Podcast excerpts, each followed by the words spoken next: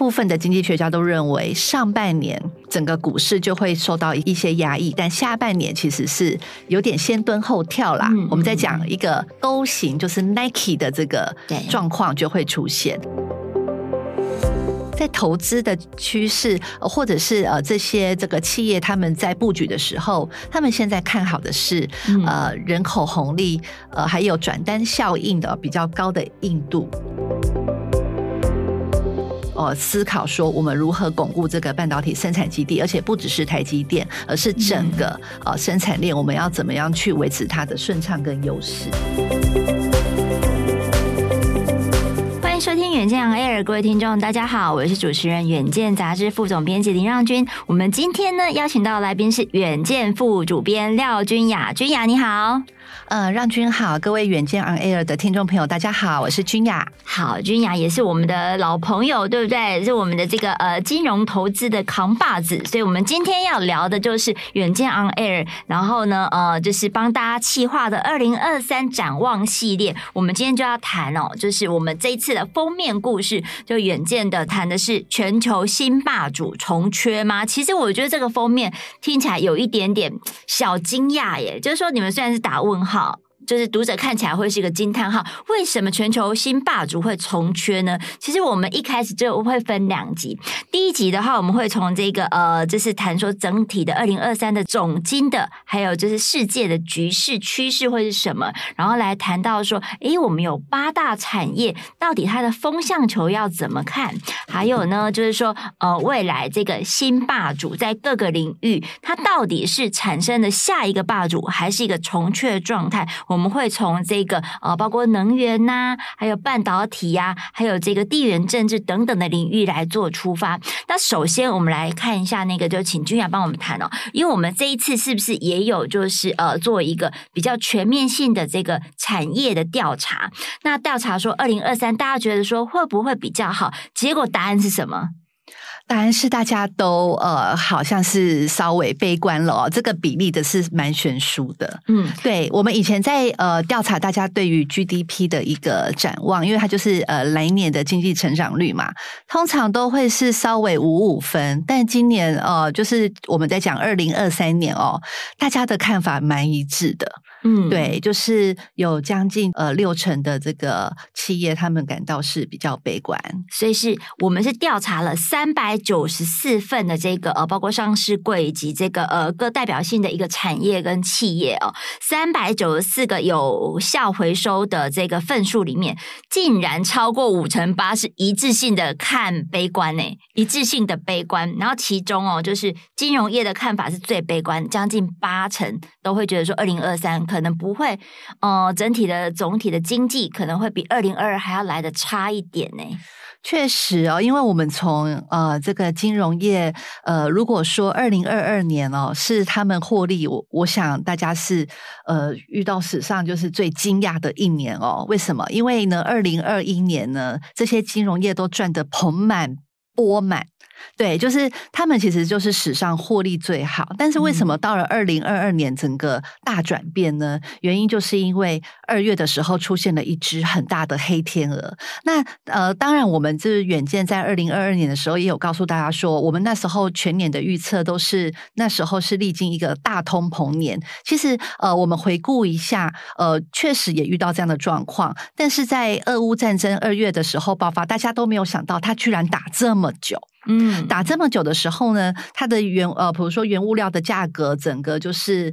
高涨啊。然后，因为大家都知道，呃，乌克兰其实是很大的一个。能源输出国跟它是一个最大的葵花油生产国，对，小麦也是，对对对，也是个粮仓，欧洲粮仓的概念。对，所以它其实就整个影响到了欧洲哦。嗯、所以我们其实哦，如果延续到今年二二零二三年，大家在看欧洲，其实变成一个最大的受灾户。嗯，它可能也度过了一个很严峻的冬天，就是能源变得很贵呀、啊。像前阵子，就是我们遇到一些经理人从这个呃德国、法国回来，他们就说大的百货商场呃手扶梯。都还要轮流供电哇，那所以这对民生来说是非常不方便诶，非常不方便。而且呢，呃，确实现在还是一个暖冬的状态哦。那如果我们在讨论，如果极端气候哦继续的发展下去，如果现在呃开始变冷了。他们在呃能源的价格呃没有办法去平衡的话，其实欧洲它的整个景气会大幅的衰退，因为你想电变得很贵，你的工厂可能在开工，它也要思考的成本是不是可以负担。对，嗯，对，因为其实这种极端气候的话，就是其实在呃耶诞节的时候就已经在北美出现了这个极地气旋。那欧洲的部分的话，就是看来今年呃就去年的冬天是还好一点点，可是二零二三其实最冷的还没来呢。最冷的还没来，而且啊，像中国现在已经全面的，我们算是开放了哦。呃，确实，其实欧洲现在跟中国可能还会开始抢。这个原原物料跟这个天然气哦，是对，嗯、就是说可能呃，去年是中国整个是封城的状态了哈，然后呢就是呃防疫要清零，那但是呢，就是今年整个的这个消费动能，因为他们解封了嘛，这个消费动能起来之后，可能对于这个整体原物料的这个拉动，又会不会又让这个物价进一步的推升？我觉得这也是一个还蛮重要的一个观察的一个呃指标。那所以呃，君雅来帮我们谈一下，就是说超过。五成八的企业对于这个明年的看法是属于比较悲观的。那但是呢，这个是企业的看法呀。那整体的话，就是总体经济学家他们是怎么看的？呃，如果说呃，以这个我们二零二二年的十二月。去采访的状况哦，那个时候，呃，美国联准会它在这个全年最后一次升息，嗯啊，它的这个利率来到了这个四点四点二五二五嘛，哈，那大家就看说，今年呃，或许在第一季的时候，它的终端利率它可能会升到四点五到五个 percent 之后就停止。嗯、那呃，如果说它是一个可预期的状态。呃，大家就预期说，开始会进入一个比较温和的经济衰退。对，那只是说你温和的经济衰退呢，跟整个美国的经济状况，比如说服务业缺工的状况啊，嗯、然后呢，呃，这个通膨就是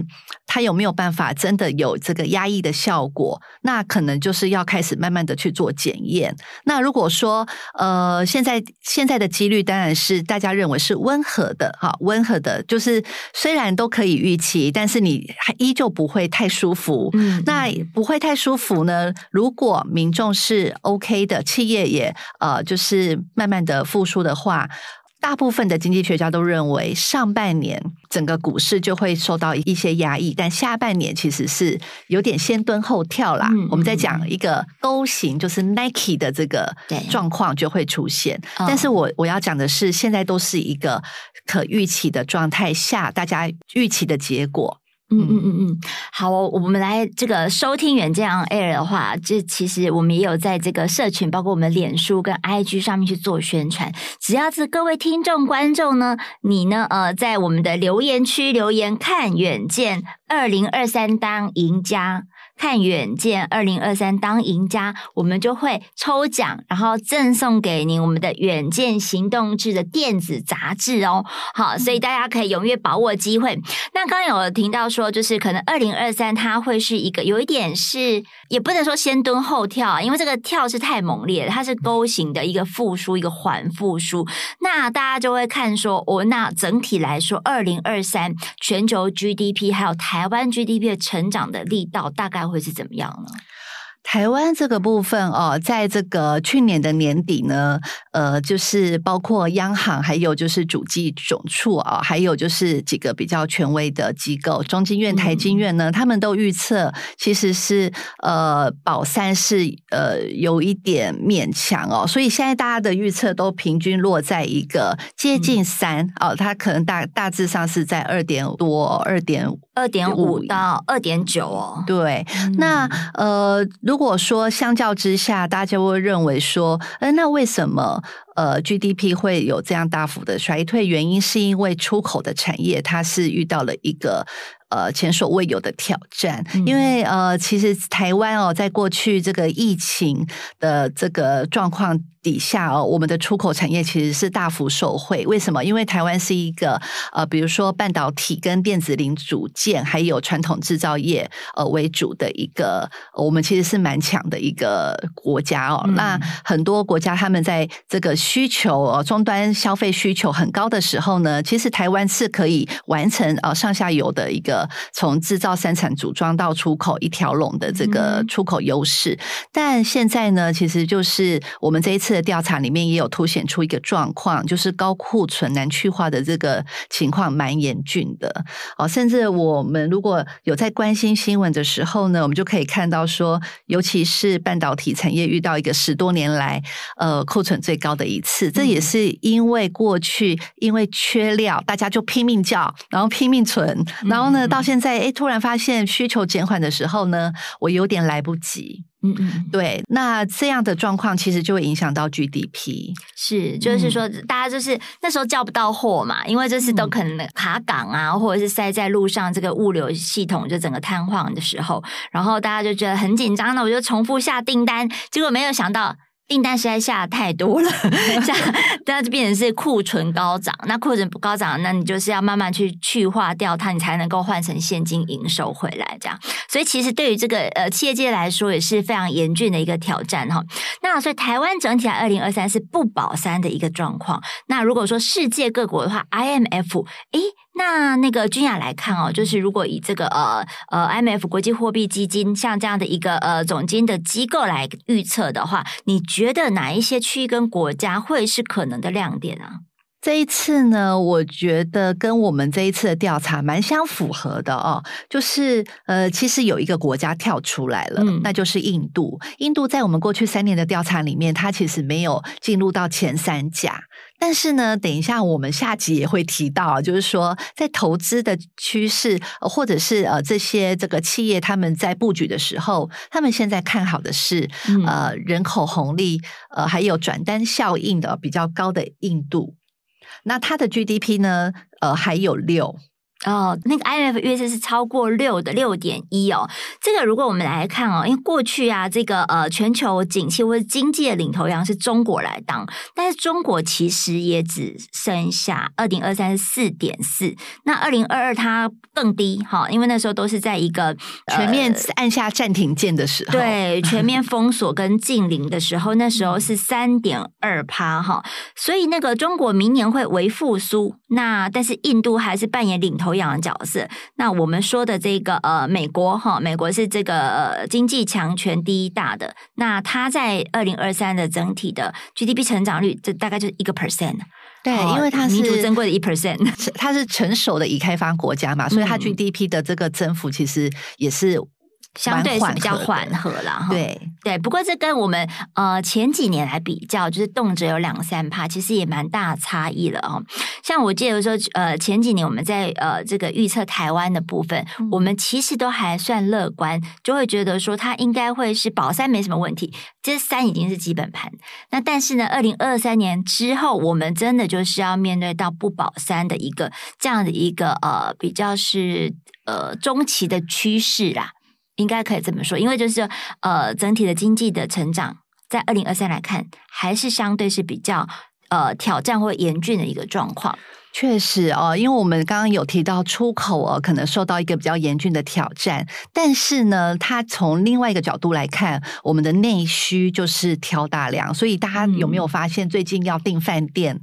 好难哦，然后呢，实体的尾牙都恢复了。嗯，那观光的这个旅游业，它其实是呃面临到一个比较大的一个反弹，但是相对来讲，呃，有很多人也已经离开了这个职场哦，呃，所以很多行业是找不到人。嗯，那我们就是在观察，就是说，呃，国内的观光餐饮的产业它复苏的情况如何，然后大家能不能忍受？就是呃，因为台湾过去都是以一个呃比较。呃，低廉跟 CP 值很高的一个呃生活水准啊，呃为就是一个小确幸啦啊。但是呢，我们就是也不免所会遇到一些输入性通膨的一个情况，因为现在的物价真的是上涨的很高。嗯、我们刚才还在讨论说，哦，在我们录音的当下，又有一家超商，它茶叶蛋要从十块变成十三块了。对，四大超商里面已经有。两家，就一半是含涨的，而且就是呃十块到十三块，其实是三成调幅诶。是啊，那呃，或许有些人会觉得说，哎，我们的这个不是基本这个薪资也调涨了吗？但但其实我们就是你呃，如果以民生物价来讲，大家最有感的，像这样子的一个，不管是铜板价哦，还或者是大家就是最常去消费的素食都已经涨价了，其实它相对来讲就会压缩到大家。呃，这个薪资的实职薪资啊，实职薪资，嗯、还有就是说，呃，你可能呃短期无感，但你长期下来是非常有感觉的，荷包缩水哦，哦，或者是荷包直接空了，是不是这样？那呃，所以这是总经的一个趋势哈，就是说，二零二三年它其实应该还是一个比较是低成长。然后它是一个中通膨，很通膨不会像今年呃二零二二年这么的高，那但是还是一个比较是高水位的一个通膨的状况。对，对，对，然后再来的话，最高的就是物价，高物价哈，这是这样的一个总金的一个态势。嗯、那如果说我们再把这个目光谈到这个呃我们的封面故事，我们探讨就是说，在二零二三年在这样的一个市局各方面都很混沌的状况之下，那是不是会有一些新的霸主来崛起呢？那我们就必须来谈谈看地缘政治在二零二三年它可能的一个走势，而且呢，君雅其实有在这里面这个封面故事里面去点名中印之争，对吧？为什么中印在二零二三年它竞争的态势会变得更明显呢？这个其实相对来讲啊，蛮有趣的哦。其实呃。我刚刚有讲，二月最大的一只黑天鹅就是俄乌战争。其实，俄乌战争也点燃了很多微妙的地缘政治的一个局势哦。不管是中美之间的一个角力，因为呃，大家晓得说，在俄乌战争里面，中国是相对比较没有像呃欧洲跟美国去抵制这个挑起战争的俄罗斯嘛，甚至他因此还得利哦。为什么？因为呢，呃，俄罗斯要这个出口石油的时候。还是有些国家愿意跟他买，嗯，其中之一就是中国，印度其实也是，印度其实也是。嗯、那因为中印它在一个呃，不管是一个他们在地图上面，你可以看到其实它相邻的非常近，可是呢，它又充满着矛盾，他们时常的在这个叫嚣啊、呃，在挑衅。没错，就是地图上面他们是两块是接壤，但是两块都很大，对，所以人口大国，所以我们就看到就是说呃，在中美他们在这个互相角力，不管是晶片。法案啊，或者是他们在贸易上可能有一些，或者是战争上哦，有一些就是矛盾的情况在的时候，嗯，印度是顺势崛起的。为什么？因为像这个，我们台湾其实也有一些科技厂，他们呃，比如说呃，和硕这个董事长童子贤，他先前他就有提到，有一些客户就要求我要转移我的这个生产基地，因为我就是为了分散风险嘛。对对对，那为了分分散风险呢，他们。选择的地方就是印度，嗯，对。那印度我们也不免俗的，就是要提到说，呃，过去大家看它也是一个呃，相对于还在成长，呃，但是它的一个贫富差距或者是它的一个水平哦，呃，是稍微，嗯，呃。参差不齐的一个国家，但是呢，它近几年来，它也是非常的积极的在做改革，不管是经济上面，或者是一个呃教育体制上面。那呃，我们刚刚也有提到，就是说，呃，联合国在这个预测今年四月的时候呢，它的人口就会呃正式超越中国。那相对来讲，它也是一个十四亿人口的国家。对，超越中国的概念是，就是呃，印度人口会达到十四亿，是吗？对，它现在是十三亿，接近对，接近到十四亿。嗯、那全球的人口目前是八十亿。嗯，那你想想看啊、哦，过去我们都在讲说，呃，很多国家就是面临了一个人口老化，那人口红利其实现在也只剩零星的国家还有，印度就是其中之一。嗯、所以过去它是一个，呃，或许大家也认为它是呃。次于中国，我们必须讲哦，次于中国的一个选择啊，因为它可能相对的不稳定，而且有种姓的这个制度。但是呢，在呃最近的几个改革下，我们看到它也是下一个 G20 的一个主席国，就可以看到说，诶，它的地位在慢慢的被国际认可。嗯哼嗯。对，我觉得这个是、哦、这两强哈，所以就是说，呃，印度呢，它瞄准中国要争全球第二大经济体。我们说第一大是美国嘛，哈，那就是呃，中国现在是第二大。那如果印度呢，它去这个呃争中国成为第二大经济体，它应该也除了人口之外，还需要其他条件吧？没有错，其实呃，我们在这一期的这个封面故事里面呢，我们有一篇专文，就是在提印度。嗯、我们从四个面向来分析哦，包括就是说人口数值啊，还有它市场投资的一个环境，还有它的教育程度跟法规，相对其实它或许还不够成熟，但是大家看好它是有潜力的。嗯、我举个例来讲哦，就是说呃，如果以这个教育方面，因为它人口也很多嘛，所以呢，有一些这个机构它其实已经看到说，嗯，它就是全球第三大市场。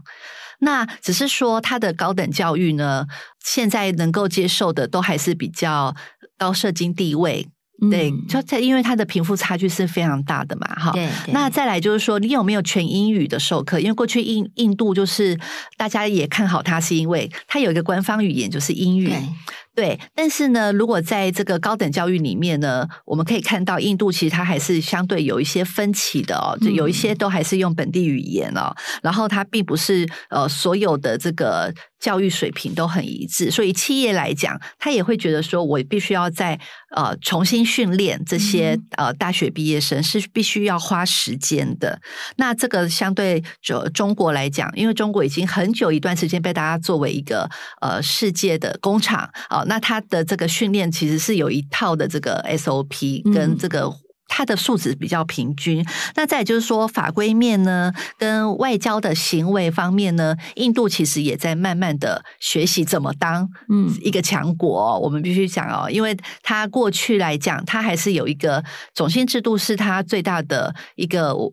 不稳定的状态，因为大家会认为说，诶，我去投资，我就是要一个很稳定、风险可可控的状态嘛。嗯、但是呢，印度相对来讲，它在这个能源跟经济方面，让大家看到它的诚意了。嗯，对，包括它在一个能源的转型啊、哦，还有我们看到这个总理的莫迪，他其实是蛮有决心去改革的。对，就是那个呃，总理莫迪哦，他现在已经是第二任期，他其实他的一个要当一个强壮的经济体，他其实是。非常具有企图心的了哈，等一下我们会谈到的一个半导体，它也投入了很多的一个预算进去，也呃去强力争取我们的一个半导体的供应链，包括说我们的龙头台积电去设厂，所以我觉得这些企图心是有的。不过因为像呃，我之前有前前几年有去过印度采访啊，他们当地的台商就是形容说，印度它其实就像是一尾非常鲜美的一条这个呃的肥大的虱目鱼。哦，但是看起来好像就是很可以吃嘛，很可口嘛，但是呢，它却充满了暗刺。哦、就是你要在吃到这个品尝这个鲜美的鱼肉之前，嗯、你要先把这个小心暗刺把刺给剔掉。那其中有一个刺就是包括说，就是它的一个民情。包呃，我们说他之前有种姓制度，虽然说他们这个宪法也已经就是说把这个东西移除了，但是或多或少在他们文化之中，可能还是有这个种姓制度的一个呃，你说遗毒吗？或者是说一些遗绪在里头啦。所以就像呃，当地台商就跟我讲说，呃。在这个印度，你要管理人的话，哈，你真的是要看他的一个姓氏，你要注意一下，因为姓氏代表他的一个阶级。就比如说，你不可以拿啊、呃，请这个，就尽量避免呐，这个呃种姓上阶级上面比较低的员工去管比较高阶级的员工，嗯、要不然这个就是注定会是失败收场，会引发很多的职场争端。所以类似这样子，还有就是他们的语言，虽然就是说他的这个官方语有个是英语。那但是呢，它其实台面上面可能有二十多种是主要语言，那如果算进方言，又是上百种、几百种，所以其实在这个沟通上面的话，可能在这个呃台商前进的时候，都还是会造成一些隔阂的一个地方啦。好，这个是印度的部分。我们谈到二零二二的这个地缘政治哦，其中有一个很大的呃一个呃主基调吗？或者是说一个呃旋律是包括。半导体中美的晶片战争，它其实也是地缘政治的一部分呢。那呃，我们在十二月初的时候，去年十二月初，我们就有看到办那个呃，我们的护国神山台积电去美国 Arizona 去那边呃移新机设新厂，然后拜登也到场了。所以呢，这一场全球的半导体赛局，我们的台积电它扮演什么样的角色？然后各国争抢它背后的原因是怎么样？我们在提到这个台积电去美国设厂，当然是非常的风光哦，嗯、就是呃哇，连那个拜登都亲自出席，但是他其实是在先前川普的时候就在争取了，嗯，那呃。如果说大家在担心说台积电去美国之后就变成美积电，然后呢，一方面呢，他在日本呢，大家又担心他去了日本就变成日积电了。对，其实欧洲也在争取，它就变欧积电。其实都可以看到一个全球为什么都呃把半导体作为一个重要的国家的一个重要的优势。其实它就是代表说，它就是一个趋势，一个未来哦。因为你的这个越先进的高阶晶片，它未来可以呃去应用的这个，不管是五 G 或者是电动车等等哦，它的相关的应用程度是非常高。台湾其实因为有台积电这座护国神山，我们也呃就是巩固了非常久的一个科技产业，就是科技指导细导的优势哦。好，那讲回来就是说，嗯，这一场赛局哦，为什么台积电会去美国？当然众说纷纭，但是都纷纷指向，就是说，其实美国是为了跟中国避免，就是它呃有点像是要组一道护城河，所以邀请，强力邀请，而且呃台积电会确实，它这个也是一个不得不拒绝的一个邀约。嗯，但是对台积电来讲，它有没有好处哦？就是也有几个总。经的专家指出说，嗯，他其实去美国也是一个风险分散啊。万一他在台湾，呃，我们都很集中，到时候，呃，台湾跟中国也是一个比较现在矛盾的一个关系哦。嗯、我们如果一旦是好有一天被占领占领了，或者是发生的战争，呃，台积电怎么办？然后大家也都在，在分散风险了哈。对对对，嗯、所以现在就是相对来讲。呃，台积电在这个美国或在日本，它有没有放弃在台湾的优势？哦，我们现在看到它还是继续在往前进。对，包括在这个高雄哦，虽然说有稍微 delay 了，但是呢，它在南科，呃，南科也是积极在跟它招手。对，对，然后那个呃，三奈米其实也在南科要开始。量产的一个过程了，对，也就是说，现在哦，如果有其他企业要跟台积电的这个技术比拟，嗯、或者是它也持续增加它的资本支出嘛，呃，短期来讲是非常难超越它，而且台积电还在往前飞啊、哦。我们在讲，好、嗯，所以在这个半导体的部分呢，我们就可以看到说，它是一个比较前瞻的产业啊、呃。虽然说很久了，但是在美国、欧盟或者是呃，我们看到韩国、印度都在请整个国家之力在。建立这个半导体的自体的这个供应链，我们就可以看到说，台湾我们更要呃思考说，我们如何巩固这个半导体生产基地，而且不只是台积电，而是整个呃生产链，我们要怎么样去维持它的顺畅跟优势。是是，所以呃，其实，在我们这个封面故事里面有有一个图表，我觉得很重要，推荐大家要看哦。就是说，呃，我们去盘点各国各主要国家次之投资半导体的一个呃情况，包括是美国，美国它就有一些晶片和科技的法案，所以它都会对这个半导体的这个设备投资去做一些相关的呃这个支出的抵减呐哈。那中国其实也是哦，中国它可能在这个呃，它分了好多期，其实每一期哦都大概是有。一千到两千亿元的这个呃人民币。这样的一个投入，所以当他目前可能已经到了这个第二期，所以就至少就有这个三千五百亿元人民币左右的一个投资。那像日本其实也是，那他已经框列了差不多六千亿日元。那我们刚刚谈到的印度也是哦，印度它投入就至少一百亿美元，好，然后而且是承诺说要把这个呃半导体制成变成是他们印度制造一个很重要的一个呃基础建设，以及就是提升他们这个。呃，印度制造能量打造供应链的一个重要政策了哈。所以在这样的一个情况之下，刚才君雅也帮我们提到说，呃，我们的这个台积电的利基其实护城河还是蛮深蛮厚的。那但是到底我们台积电还能够赢多久？因为像是我们这一次哦，就是我们记者呃罗志颖，他也有采访到杨颖超嘛，他是一个呃王牌的半导体分析师，他就有提出几个隐忧。这几个隐忧是代表什么？这个君雅可以帮我们再解析一下吗？他的隐忧包括说，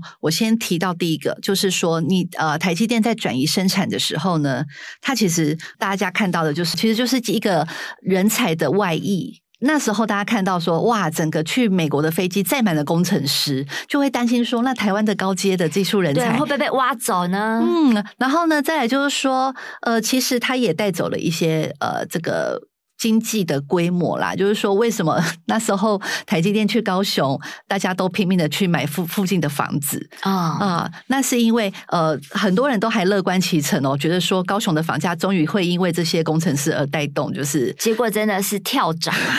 只能这么说。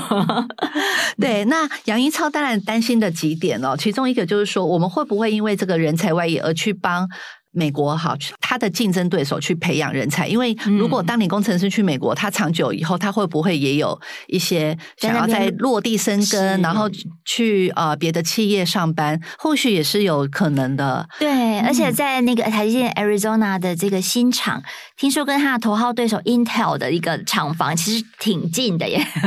挺近的就直接挖过去了哈，一个很顺的一个流程。像杨杨一超就讲到一句话，他就说台积电他顺应美国。国制造其实最大受益者就是英特尔，对、oh. Intel，因为呢，他开车只要一个小时嘛。刚刚提到的这这两个竞争对手这么的近，神山外移呢，其实就是有没有可能是为他人作假？嗯，他就有提到，就是说，对他，他本来不担心，但是他越看越担心啦，没有错。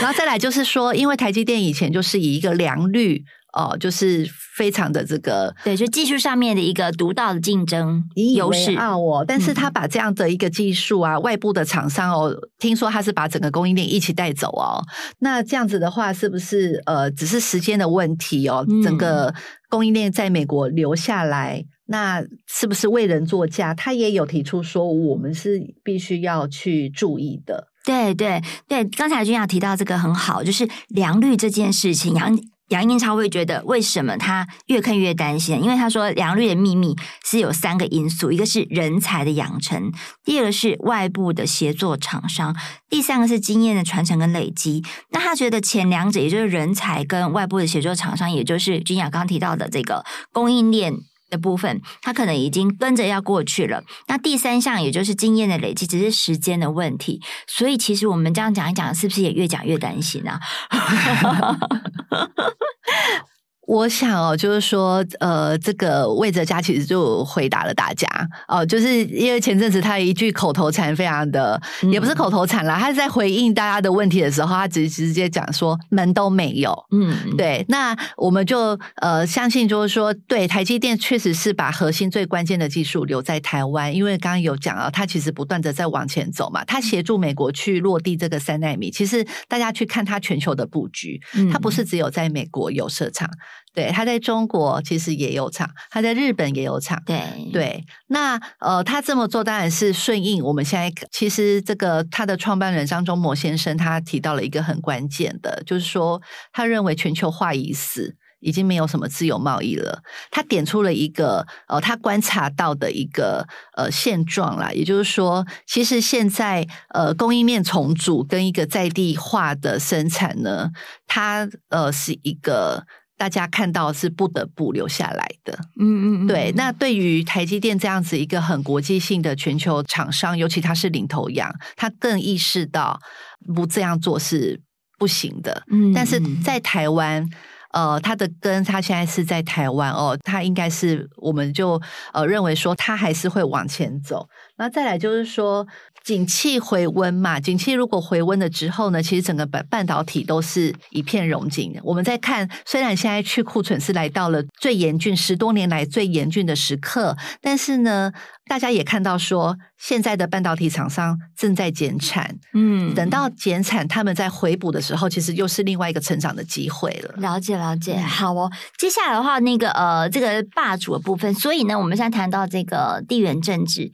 哦，好，印度有可能是下一个霸主了哈。再来的话，就是说这个半导体部分。这个呃，台积电它还是霸主，只是说它霸主的角色跟优势有可能就是在外扩到这个全球的全球布局，所以它的影响力已经影响力对跨出台湾，已经跨出台湾。呃，随着它的这个呃迁厂或者说设厂的布局，已经跨出了台湾了哈。所以这个台湾是不是还能够就是守住这个矽岛优势？这个我们是先打一个问号，好不好？那再来的话，就是我们其实在封面故事里面有提到说，呃，其他的领域争。包括说是能源，能源就是我们点名。的氢能会带头冲，会是下一个能源的一个霸主。然后再来的话，就是另外的话，就是我们不止在地面上争霸，我们在太空上面也是争霸。特别就是说，台湾其实啊，在今年可以说是二零二三台湾的太空元年，我们在太空领域也有一些布局。这个的话呢，这个呃，君雅稍微帮我们透露一下这两个领域的争霸的现况，然后我们要预告说下一集。第二集的部分，我们会谈到二零二三年这么的混乱，到底我们的投资策略应该要怎么做？好，我们先请君雅。好，谢谢浪君哦，呃。大家可能会觉得我们是不是脑洞大开？因为过去在做总经体，好像很少会提到 一个这么前瞻、这么远的一个呃一个产业哦。但是格局这么大，你看。但是呃，我我想现在哦最热门的一个关键词，当然就是 ESG。在 ESG 这个名词底下，其实是从个人、企业到国家，应该是说大家都齐心协力的在做一个。我们保护我们的地球跟下一代呃的环境努力的一个时刻。那氢能为什么最近是被大家关注的原因，就是因为它是一个我们在讲洁净能源的终极解方。为什么它最终极？我们等一下就会提到。